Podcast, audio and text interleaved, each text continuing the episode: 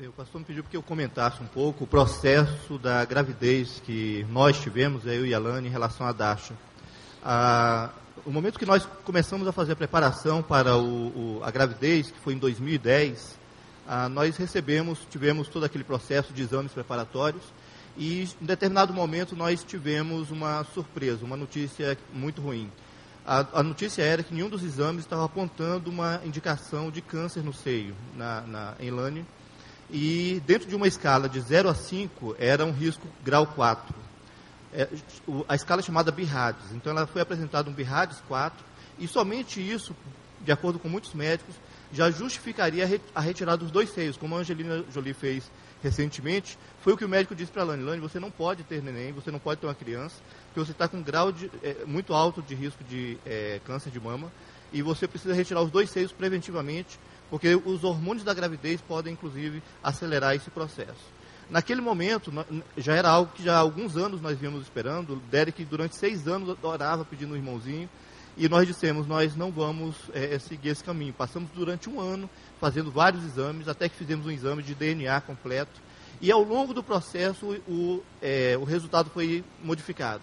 Todos os exames que davam positivo, depois de oito, nove meses de, de reexames e de novas consultas, passaram a apresentar negativo. Ainda assim, o médico não sentiu segurança de liberar a gravidez e mantinha o, o, o, o diagnóstico dele, a indicação dele de retirada das, das mamas.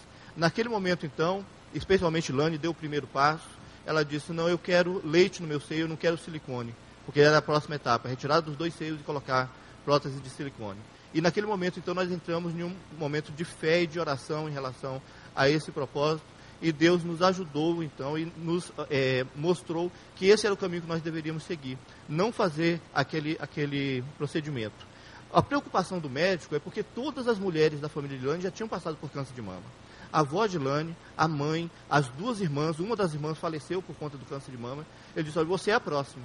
Aí ela disse: Não, eu não sou a próxima, não. E por conta disso, nós passamos então a orar para que isso aí fosse revertido, essa situação fosse revertida. E o certo é que ao longo do processo, ao longo do processo, é, Deus nos deu uma palavra. Eu não tenho a referência aqui agora do versículo, mas que dizia que o homem dá a sentença, mas que a última palavra é do Senhor. É, e nós nos apegamos a isso e começamos a orar de forma direcionada. Deus, então nós queremos isso na nossa vida. Queremos a última palavra tua, aquilo que o Senhor nos prometeu há anos atrás, de ter um segundo bebê. Nós, é agora que é o momento que nós estamos nos utilizando da tua palavra para poder é, ver realidade. E a vida de Dasha é isso. Dasha está aqui conosco hoje porque ela foi nutrida não somente pelo alimento que a mãe é, é, é, consumia, mas também pela fé, pelas orações de muitos irmãos desta igreja. Dasha para nós é o milagre de Deus em nossas, nossas vidas. O nome Dasha significa presente de Deus, não é à toa. Escolhemos esse nome para expressar esse momento de angústia que nós vivemos e que Deus nos deu como presente essa criança, fechando todo esse momento de angústia que passamos. Então é isso, Dasha é um grande presente de Deus na nossa vida e que nós agora podemos assim pegar, né? fisicamente podemos tocar em um milagre de Deus na nossa vida. E a cada dia que passa, nós olhamos para ela e entendemos: Deus está conosco e Ele nos abençoou com esse presente.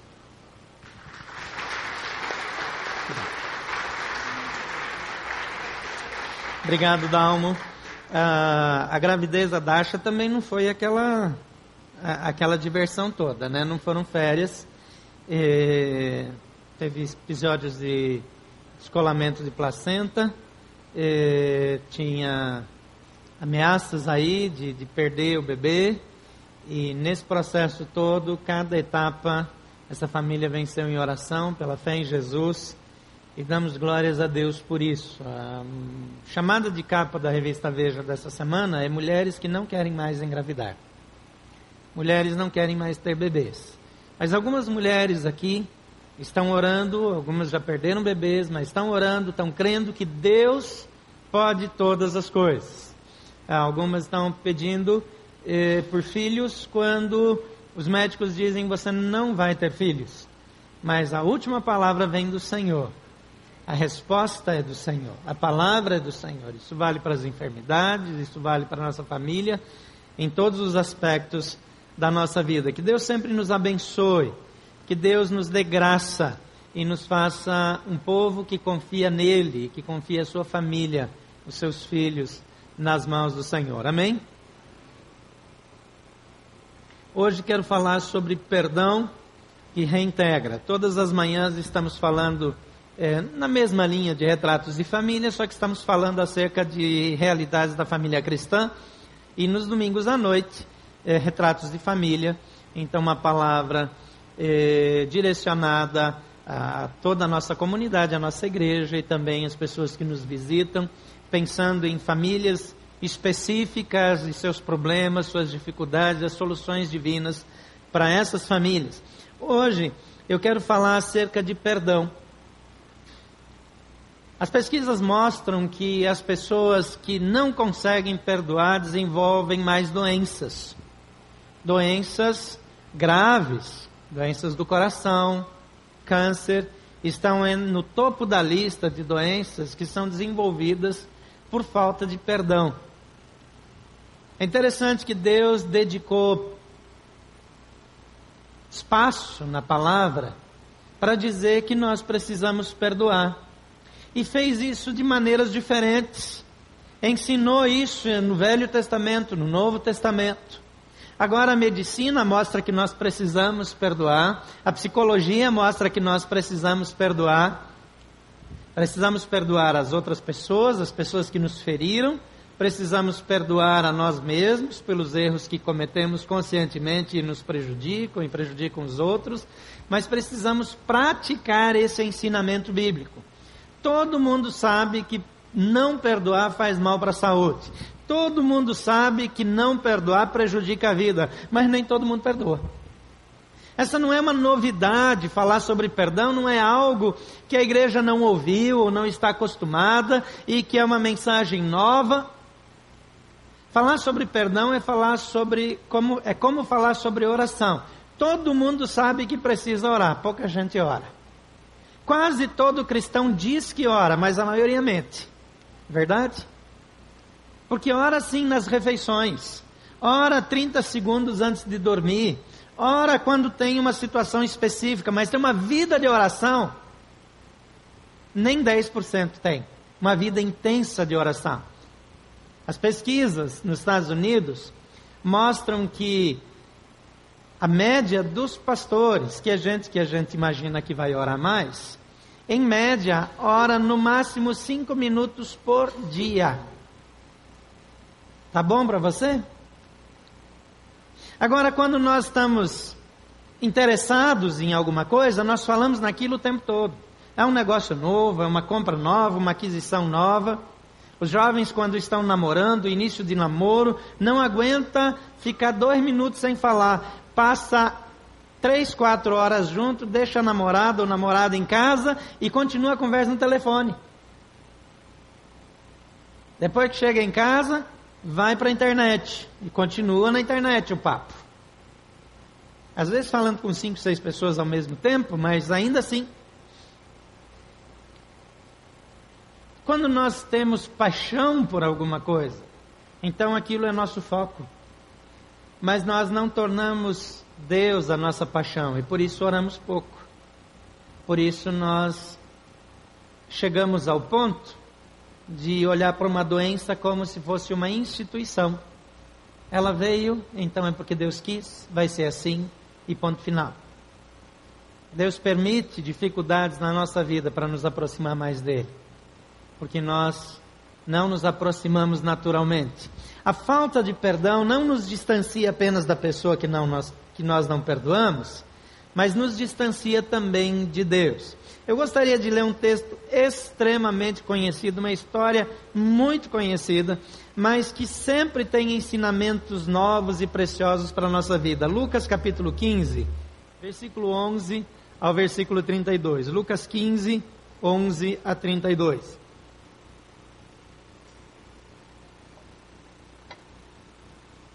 e disse: Um certo homem tinha dois filhos, e o mais moço deles disse ao pai: Pai, dá-me a parte dos meus bens que me pertence. E ele repartiu por eles a fazenda. Poucos dias depois, o filho mais novo, ajuntando tudo, partiu para uma terra longínqua e ali desperdiçou seus bens, vivendo dissolutamente. E havendo ele gastado tudo, houve naquela terra uma grande fome e começou a padecer necessidades. E foi e chegou-se a um dos cidadãos daquela terra, o qual o mandou para os seus campos, qual o mandou para os seus campos apacentar porcos. E desejava encher o seu estômago com as bolotas que os porcos comiam, e ninguém lhe dava nada. E toma, tornando em si, disse: Quantos jornaleiros de meu pai têm abundância de pão e eu aqui pereço de fome? Levantar-me-ei, irei ter com meu pai e dir-lhe-ei: Pai, pequei contra o céu e perante ti já não sou digno de ser chamado teu filho, faze-me como um dos teus jornaleiros. E levantando-se, foi para o seu pai. E quando estava longe, quando ainda estava longe, viu seu pai e se moveu, viu o seu pai e se moveu de íntima compaixão, e correndo lançou-se-lhe ao pescoço e o beijou. E o filho lhe disse: Pai, pequei contra o céu e perante ti, e já não sou digno de ser chamado teu filho. Mas o pai disse aos seus servos: Trazei depressa a melhor roupa e vestilho, e ponde-lhe um anel na mão, e alparcas nos pés, e trazei o bezerro cevado, e matai-o, e comamos e alegremos-nos. Porque este meu filho estava morto e reviveu, tinha se perdido e foi achado, e começaram a alegrar-se. E o seu filho mais velho estava no campo, e quando veio, chegou perto de casa, ouviu a música e as danças, e chamando um servo, perguntou-lhe o que era aquilo. E ele lhe disse: Veio teu irmão e teu pai matou o bezerro cevado, porque o recebeu são e salvo. Mas ele se indignou e não queria entrar. E saindo o pai estava com ele, mas respondendo ele, disse ao pai: Eis que te sirvo há tantos anos, sem nunca transgredir o teu mandamento, e nunca me deste um cabrito para alegrar-me com os meus amigos. Vindo, porém, este teu filho, que desperdiçou os seus bens, com as meretrizes, mataste o bezerro cevado, mataste-lhe o bezerro cevado. E ele lhe disse: Filho, tu sempre estás comigo, e todas as minhas coisas são tuas. Mas era justo alegrarmos e folgarmos, porque este teu irmão estava morto e reviveu, tinha se perdido e achou-se. Vamos orar mais uma vez. Pai querido, que a tua palavra tenha livre trânsito em nossos corações e que teu Espírito fale com plenitude a nossas mentes e emoções, para que compreendamos e apliquemos em nossa vida as verdades da tua palavra.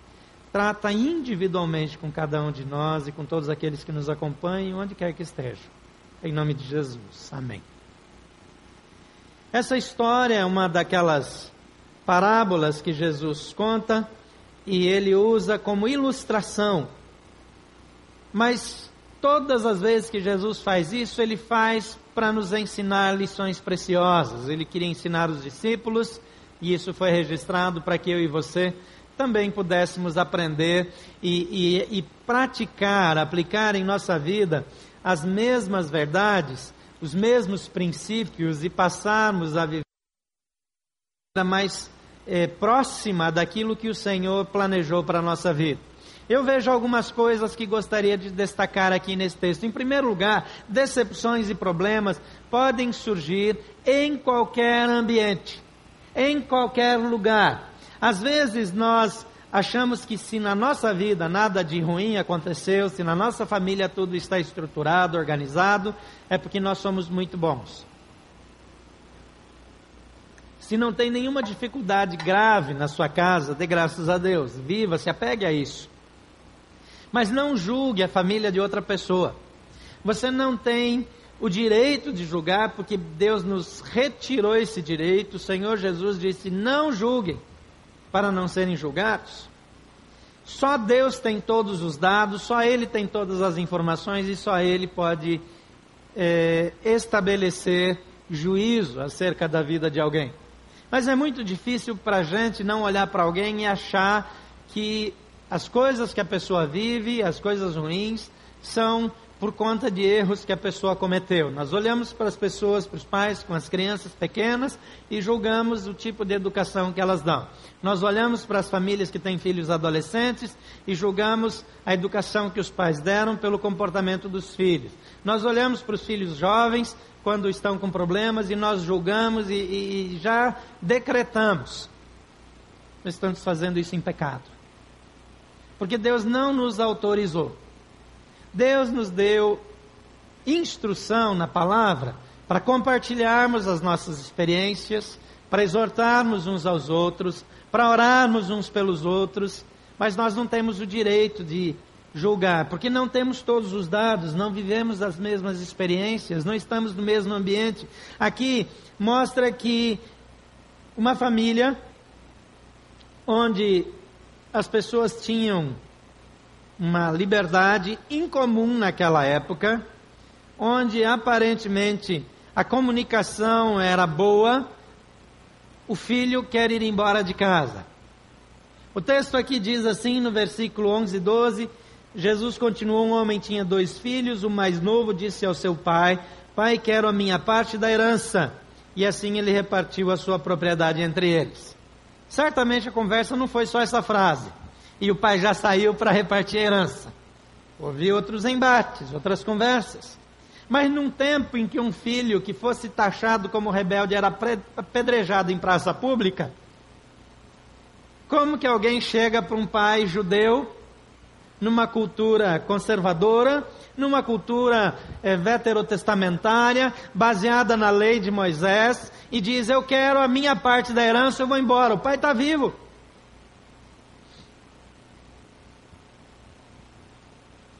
Havia ambiente para conversar esse tipo de coisa.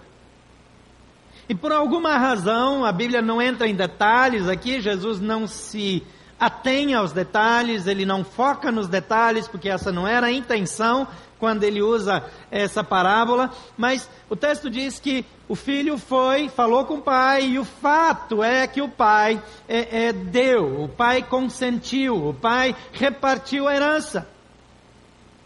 Um filho pegou a herança e foi embora, o outro filho ficou em casa, porque a Bíblia diz que o pai repartiu entre os dois, que também não é comum. O mais velho é que cuidava da herança. Agora, o mais novo é mais abusado, vai negociar a herança com o pai, e ele pega as coisas dele e vai embora seguir a vida dele. O que é que deu errado? A Bíblia não diz. Primeira intenção de Jesus com essa parábola não era nos ensinar sobre educação de filhos. Então ele não traz informações sobre isso. Mas a situação descrita por Jesus mostra uma realidade é, que combina com outras passagens bíblicas e também com a nossa experiência. Quando a gente menos espera, a gente pode passar por um problema. Quando a gente menos espera, acontece alguma coisa ruim. Nós vamos viver então de sobressalto, vamos viver ansiosos de jeito nenhum. Mas o fato de nós é, termos determinado comportamento não é por si só uma garantia de que não vamos passar por problemas e tribulações. No mundo tereis aflições, Jesus disse. Mas tenham bom ânimo, eu venci o mundo. Nós podemos vencer. Mas os problemas, eles aparecem. Quantos são casados aqui nessa manhã? Só para eu ter uma ideia. Obrigado. Quantos solteiros? Separados, que ainda estão sozinhos, põe junto com solteiro aí. Levanta de novo. Você já foi casado, mas está sozinho. Todos solteiros. Levante a mão para eu ter uma ideia da média aqui. Então, você que é casado, não planejou ter problemas no casamento, mas já teve, não teve? A maioria já teve. Você que é solteiro, que talvez não casou ainda, talvez não tenha casado porque teve problemas no relacionamento, que não foram planejados. Talvez você não viveu nada disso, mas viu na vida dos seus pais. Talvez a sua história seja uma história que você não viveu com a sua família, porque problemas inesperados surgiram. É justo para uma criança crescer sem seus pais? É claro que não. Mas a vida não é justa e ponto. Algumas coisas acontecem, não tem explicação. Algumas coisas não têm uma razão externa. Muitas vezes existem razões desconhecidas.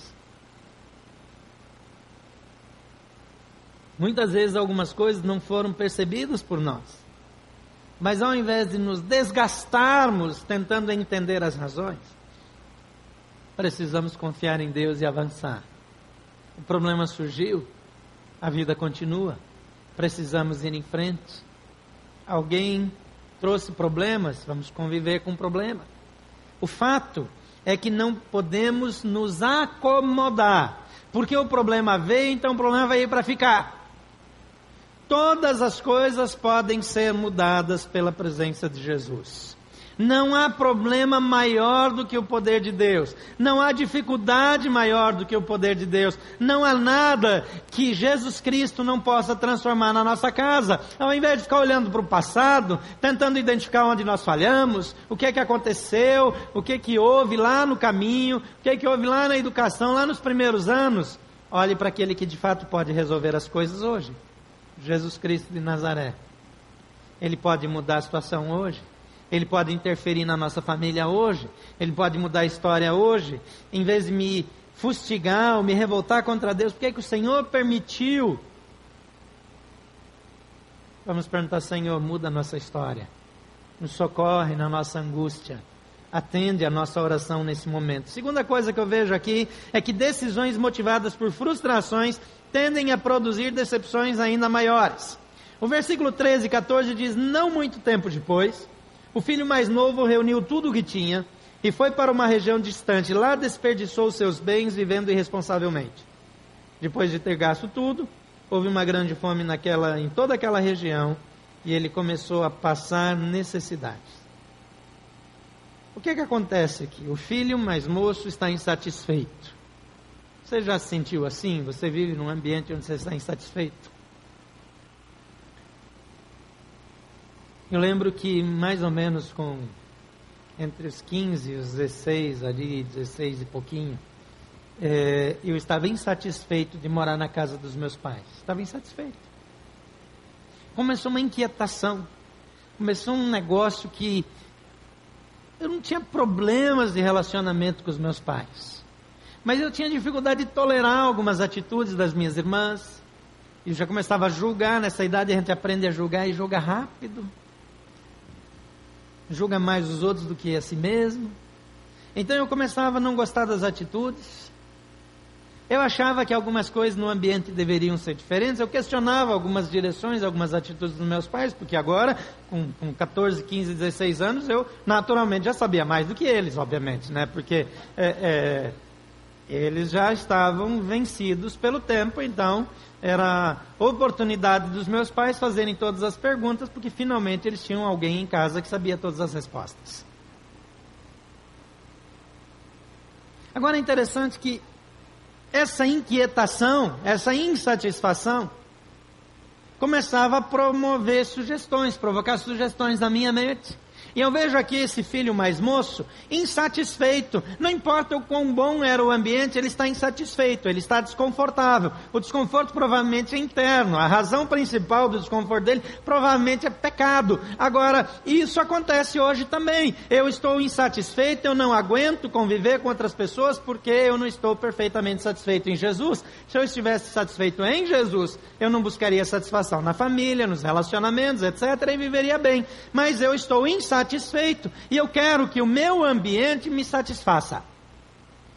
Então ele, na insatisfação, toma uma decisão: eu vou embora de casa, eu vou falar com meu pai. Ele monta uma estratégia, ele encontra argumentos, ele, ele faz isso da maneira mais estratégica possível, mas ele tem um objetivo: eu estou insatisfeito, eu quero uma outra vida.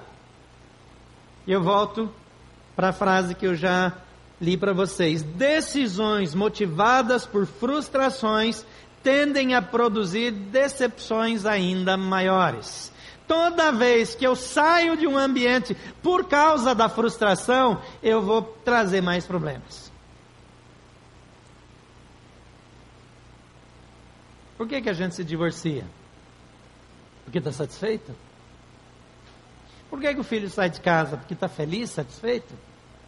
Mas quando a motivação de um rompimento, a motivação de uma mudança de estratégia, a motivação é só insatisfação, tem coisa errada. O cristão pode viver plenamente satisfeito em Jesus. Amém? Jesus é a fonte de toda satisfação, não importam as circunstâncias. Agora, se falta coisa, se eu tenho queixas que me impedem de viver adequadamente, de viver feliz por causa do ambiente, isso é uma denúncia contra meu estilo de vida, porque a minha fonte de satisfação deixou de ser Jesus Cristo e passou a ser o ambiente. Ou o casamento, ou o relacionamento com os irmãos, ou a escola, ou o trabalho, ou seja lá o que for. Pessoas perfeitamente satisfeitas em Jesus mudam de ambiente? Claro que mudam, por outras razões. Mudam de emprego? Também mudam, por razões certas. Tem um casamento desfeito? Podem ter, pode acontecer. Não há uma garantia que quem está satisfeito em Jesus nunca vai ser abandonado pelo cônjuge. Mas há uma garantia que ele não vai abandonar o cônjuge, essa. Eu não tomarei a decisão de promover um rompimento baseado na minha insatisfação. Essa é uma decisão que eu preciso tomar. Vamos declarar isso pela fé, nem que você não acredite, fala comigo. Eu não tomarei nenhuma decisão, não provocarei nenhum rompimento baseado exclusivamente na minha insatisfação. Amém? Dá para dizer amém para isso?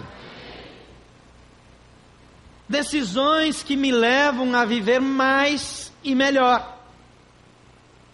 Esse moço, ele sai de casa porque ele pensa que ele vai ficar satisfeito se ele receber satisfação de uma fonte que se esgota. E aí ele começa uma tragédia na sua própria vida. Ele em pouco tempo, gasta tudo. O texto diz que depois de haver gasto tudo, houve fome, houve uma grande fome naquela região, e ele começou a passar necessidade, porque a fonte secou. Deixa eu dizer uma coisa para você, especialmente para você que se sente jovem, não para você que necessariamente é jovem, mas para você que ainda se sente jovem com vitalidade. Satanás sempre vai colocar na sua frente uma fonte que parece que vai dar mais satisfação do que Jesus. Satanás sempre vai colocar um desafio na sua vida para que você busque satisfação numa fonte que promete, mas não cumpre. Toda forma de satisfação que não vem de Deus se esgota, se esvazia e traz frustração. Todas as promessas de prazer que vêm do diabo são engodo, são mentira. A única fonte verdadeira e inesgotável de satisfação é Jesus Cristo, nosso Senhor. Não há outra fonte. Qualquer outra forma de manutenção da alegria na vida é artificial e enganosa. Então tenha muito cuidado. Em terceiro lugar, o orgulho, ele retarda a cura e nos afasta do perdão. O versículo 15, 16 diz: Por isso ele foi, esse moço foi empregar-se com os cidadãos daquela região, que o mandou para o seu campo a fim de cuidar de porcos. Ele desejava encher o estômago com as vagens de alfarrobeira que os porcos comiam, mas ninguém lhe dava nada. Quando você está insatisfeito, nada sacia sua fome nada satisfaz você. Quando você chega no fundo do poço da insatisfação, não tem solução que devolva a satisfação. Mas ele saiu de casa, é difícil voltar. Ele tomou uma decisão pública, é difícil se retratar. Ele quebrou, ele foi mal.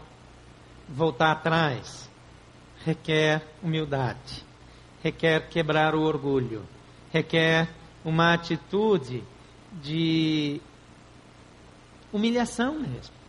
Dizer, eu estava errado. Poder voltar atrás exige que eu perdoe a mim mesmo, exige que eu confesse a minha falha. E o orgulho sempre nos afasta o orgulho sempre emperra esse processo. O maior problema do ser humano é o orgulho.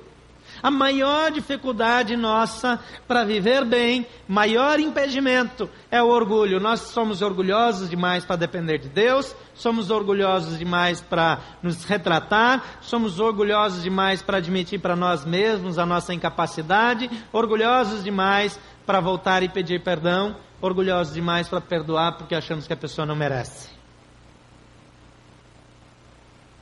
O orgulho interfere no processo do perdão.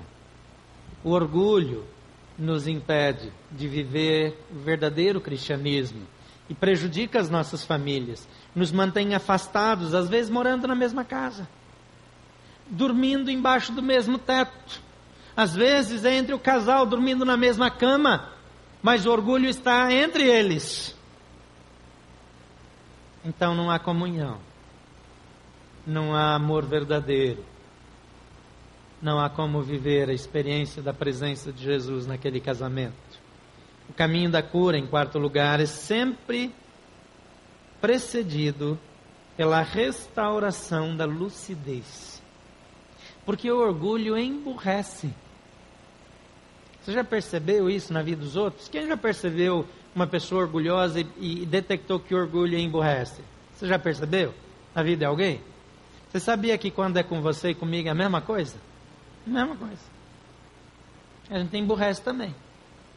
O pecado tem uma capacidade emburrecedora fenomenal. A gente faz as coisas mais estúpidas que alguém pode imaginar. O orgulho nos leva a dizer as maiores bobagens, a acreditar nas coisas mais inacreditáveis, a dizer coisas que se a gente ouvisse alguém dizendo, a gente já levantaria é, é, uma reação contrária. Mas nós mesmos produzimos. O caminho da cura passa necessariamente pela restauração da lucidez. Versículo 17 a 19 diz: Caindo em si ele disse: Quantos empregados de meu pai têm comida de sobra e eu aqui morrendo de fome? Eu me porei a caminho e voltarei para o meu pai e lhe direi: Pai, pequei contra o céu e contra ti. Não sou mais digno de ser chamado teu filho. Trata-me como um dos empregados. Tem duas coisas que acontecem aqui. Primeiro, ele vence o orgulho. Ele diz: Eu vou voltar para casa. Eu errei. Segundo, ele entende que ele não tem mais direitos do ponto de vista legal. Em terceiro lugar, essa fala denuncia um problema interior. Eu não mereço mais. Eu não sou digno. Eu errei de forma tão grosseira, tão grotesca, que eu não mereço mais ser filho. Mas se eu puder viver como um funcionário, pelo menos eu vou ter comida. Pelo menos eu vou ter um lugar para dormir. Há um reencontro com a lucidez, mas há também um encontro com a dor interior, com a repulsa, auto-repulsa, o auto-desprezo por ter feito tamanha bobagem. Quantas vezes sentimos isso? Quantas vezes nós nos desprezamos? Porque não conseguimos aceitar o que nós mesmos fizemos. Mas esse jovem está no caminho certo. Caminho da cura é sempre olhar de volta para o Pai. O caminho da cura é sempre olhar de volta para a casa do Pai. O caminho da cura é sempre olhar de volta para a fonte da qual nós nunca deveríamos ter nos afastado. Toda e qualquer insatisfação, toda e qualquer crise, ela nasce do fato de que nós não estamos recebendo a porção necessária de água da vida e por nossa vida não está fluindo a água da vida da maneira adequada. Agora, esse jovem olha de volta para a casa do Pai. E voltando, o texto diz que ele levantou-se e foi para o seu pai. Às vezes nós estamos reconhecendo o erro, mas continuamos sentados. Estamos reconhecendo a falha, enxergamos o processo, entendemos o todo, mas ficamos prostrados. É hora de nos levantarmos. Você quer que a sua família mude? Levante antes. Você quer que o seu casamento melhore? Tome atitudes. Você quer que a vida com a sua família mude? Tome atitudes. As atitudes não são as que os outros esperam. Você não deve começar a dizer, ah, aquela pessoa pensa isso, a outra pensa aquilo, então vou fazer uma média. A sua fonte de informação e de decisão ainda precisa ser a casa do Pai. Volta para o Senhor, é Ele que vai orientá-lo. Você não vai responder pela opinião das outras pessoas, mas pela opinião do seu Pai, o Senhor Criador, Rei dos Reis, Senhor dos Senhores. É a opinião dele que conta. O Espírito de Deus habita em nós, ele pode nos orientar. Busque orientação no lugar certo. E o texto diz de 20 a 24 que a seguir levantou-se e foi para o seu pai. Estando ainda longe, seu pai o viu e, cheio de compaixão, correu para o seu filho, o abraçou e beijou. E o filho disse: Pai, pequei contra o céu e contra ti, não sou mais digno de ser chamado teu filho. Mas o pai disse aos seus servos: Depressa tragam a melhor roupa e vistam nele, coloquem um anel em seu dedo e calçados em seus pés, tragam um novilho gordo e matem-no, vamos fazer uma festa e comemorar, pois esse meu filho estava morto e voltou à vida, estava perdido e foi achado. E começaram a festejar. O moço precisou reconhecer, precisou se dispor a pedir perdão, precisou reconhecer reconhecer a sua falha, a sua é, perda de direitos, e ele volta para a casa do pai, mas quando ele chega no pai, ele precisa verbalizar, ele precisa falar isso. Às vezes nós estamos sentindo um monte de coisa e não fala. Está no coração, está na mente, mas a gente não fala. Você errou contra a sua esposa, peça perdão. Você errou contra o seu marido, peça perdão.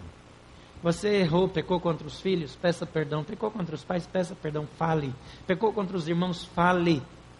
Eu errei, eu pequei. Depois que ele verbaliza, que ele proclama essa verdade, depois da confissão vem a cura. A resposta é que o pai diz: depressa tragam a melhor roupa e vistam nele. Quando ele estava lá cuidando de porcos, a roupa dele estava boa, mas quando ele chega de volta para a casa do pai, ele está sujo e feio. Está faltando banho. Está faltando uma roupa melhor. Os calçados dos pés foram destruídos. Sabe, deixa eu dizer uma coisa para você: quando a gente anda longe de Deus, a gente não vê as nossas feiuras. Quando a gente anda longe de Deus, a gente não vê quem está maltrapilho de alma. E a gente acha que está tudo bem. E às vezes ainda diz assim: Eu não me importo com a opinião das pessoas. Só quando nós voltamos para a fonte é que nós vemos como nós estamos sujos, maltrapilhos, carentes de banho, de pão. E o pai manda um ralo de novo, trocar roupa. Isso implicava num banho, né? Precisava passar numa escova bem dura numa bucha biológica assim bem nova, bem áspera. Depois colocar uma roupa nova, sandálias nos pés, o anel da autoridade do Pai no dedo. A autoridade do Pai é restaurada na vida daqueles que voltam para a casa do Pai. A autoridade do Pai é restaurada na vida dos seus filhos quando eles confessam o seu pecado, quando eles chegam para o Pai e dizem: Eu pequei. E ele diz: é tempo de festa. Tragam um novilho gordo. Novilho cevado, aqui, que é a outra versão, eu li nas duas. A outra versão diz novilho cevado. Era um boi, um boizinho, um bezerro que nascia. E ele era. O leite era dado é, é, na boca dele. Depois, ele era alimentado na mão e ele era criado perto de casa, preso num cercado ou numa corda. Ele não andava, ele não corria. É, é, é um bezerro que engorda e que a gordura se é, espalha e entra no meio da carne e, e ele cresce sem muito movimento. E quando ele tem mais ou menos um ano, um ano e meio, ele está no ponto. Melhor sabor da carne, carne muito macia, uma carne perfeita. Então, essa é a melhor carne que um produtor tem. Não é o gado que está no campo, não é, uh, não está junto com o restante do gado. Ele foi criado ali, alimentado para aquilo.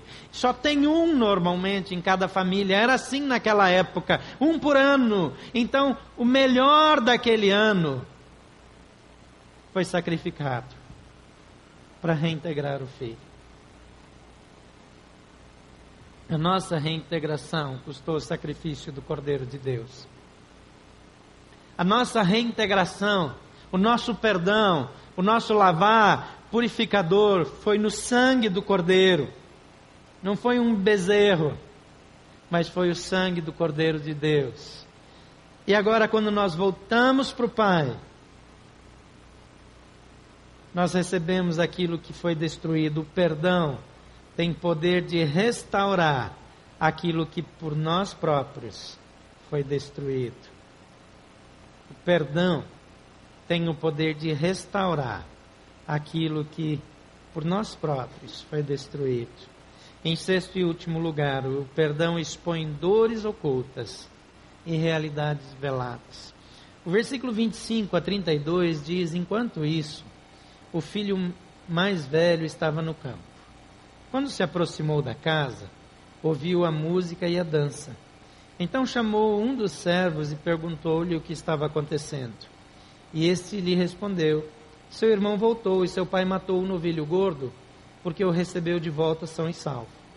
O filho mais velho encheu-se de ira e não quis entrar.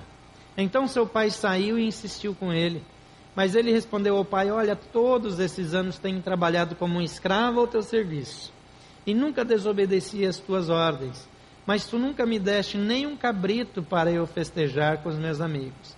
Mas quando volta para casa esse seu filho, que esbanjou os seus bens com as prostitutas, matas o novilho gordo para ele.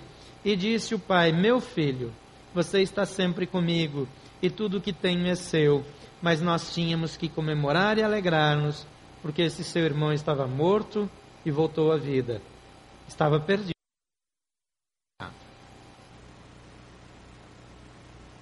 O irmão, ele não se vê como filho, ele diz: Eu sirvo ao Senhor como escravo.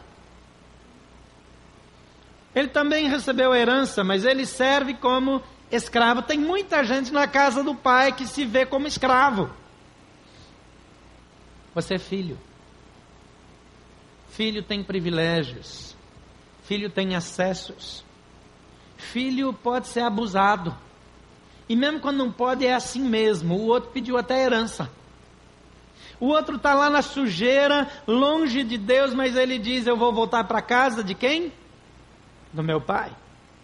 Eu não sou digno, eu não tenho mais direito, mas eu vou voltar para casa do meu pai. O outro está na casa do pai, ele diz: Eu sou seu escravo. Quando ele se refere a si, ele se refere a si: Eu te sirvo como um escravo mas o senhor nunca me deu nenhum cabrito. Ele não se sente dono de nada. Ele não se sente participante dos benefícios da casa. Ele não se atreve a pegar um cabrito. Então ele vive na casa, mas age como escravo. Ele vive na casa, tem status de filho, mas come como escravo, trabalha como escravo, se comporta como escravo. E ele se refere ao irmão que chegou e diz: quando vem esse seu filho. O filho é o outro. Tem feridas na alma desse moço, tem feridas no coração, há um processo de rejeição interna, há uma dor escondida na alma. E quando o processo de perdão é manifestado na vida do irmão, ele se dói, as suas feridas são sensibilizadas.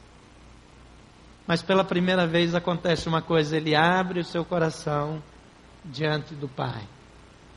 Ele fala o que ele sente abertamente ao seu Pai. Então também acontece no lugar certo. E é interessante que o pai, ele não trata da dor, mas afirma a filiação. Ele diz: Meu filho. Ele não diz, meu filho, que bom que você trabalha tanto. Meu filho, isso, aquilo, não. Ele diz, meu filho. Você está sempre comigo e tudo que eu tenho é seu.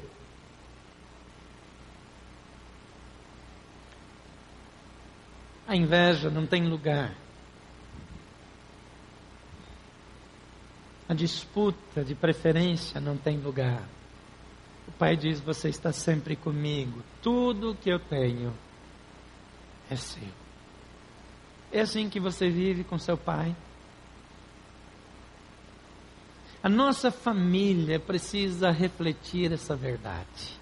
A nossa família precisa viver essa realidade de filhos que vivem na casa do Pai e que abrem o seu coração para o seu Pai. Nessa manhã vamos mais uma vez orar por nossas famílias. Mas eu gostaria que antes você fechasse seus olhos e orasse comigo.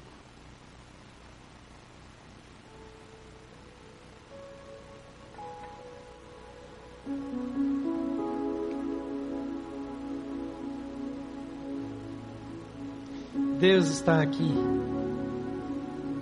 Seu Pai está aqui.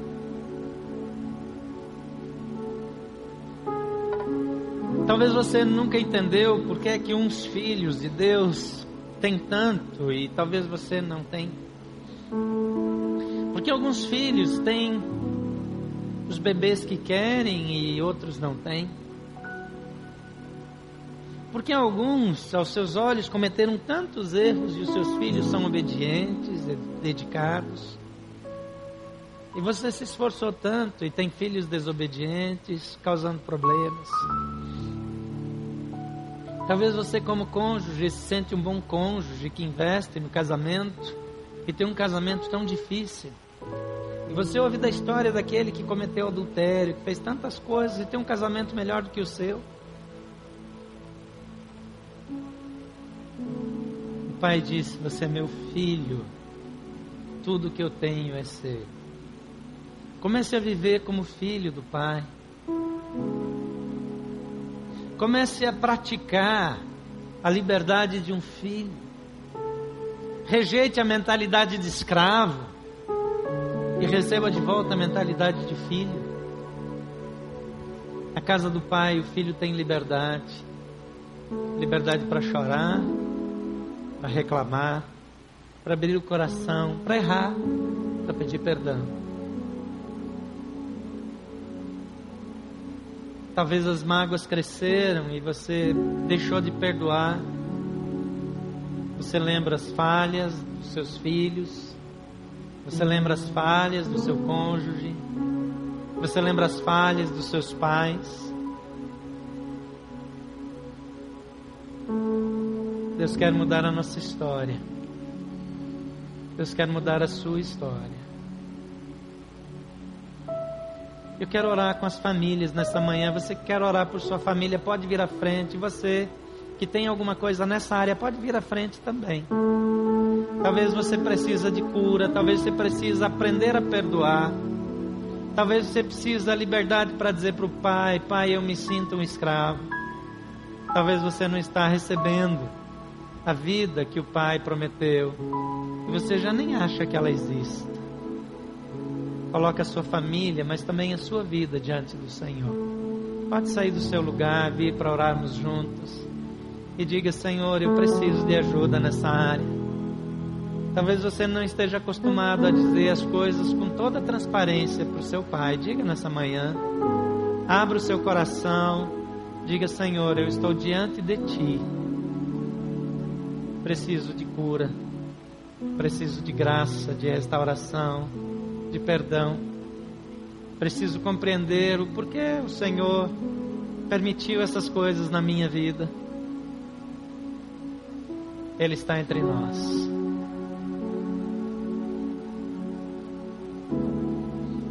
Fala com o Senhor. Não deixa para depois. Gostaria que todos ficassem em pé agora. Você ainda quer, venha para juntar-se a essas pessoas. Se não, estenda uma de suas mãos e ore por elas agora. Ore pelas famílias dessa igreja. Para que a graça do Senhor seja manifestada, mas em nome de Jesus, se você deveria estar aqui e não está, não faça isso, não fique na casa do Pai como se não fosse filho. Você é filho do Pai. Seu lugar é abrindo o coração diante do Senhor. Pai querido,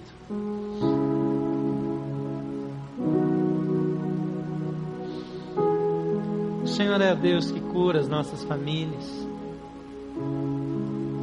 O Senhor é o Deus que conhece as nossas dores, que conhece as nossas lutas, que vê as nossas lágrimas.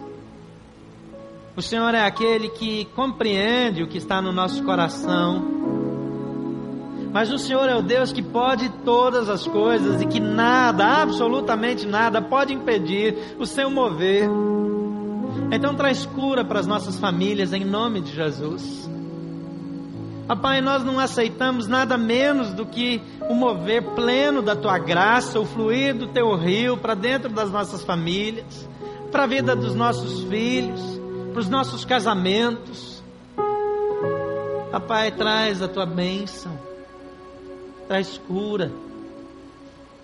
Colocamos por terra todo orgulho, todo engano do diabo, toda mentira de Satanás que nos faz perder a fé, a visão.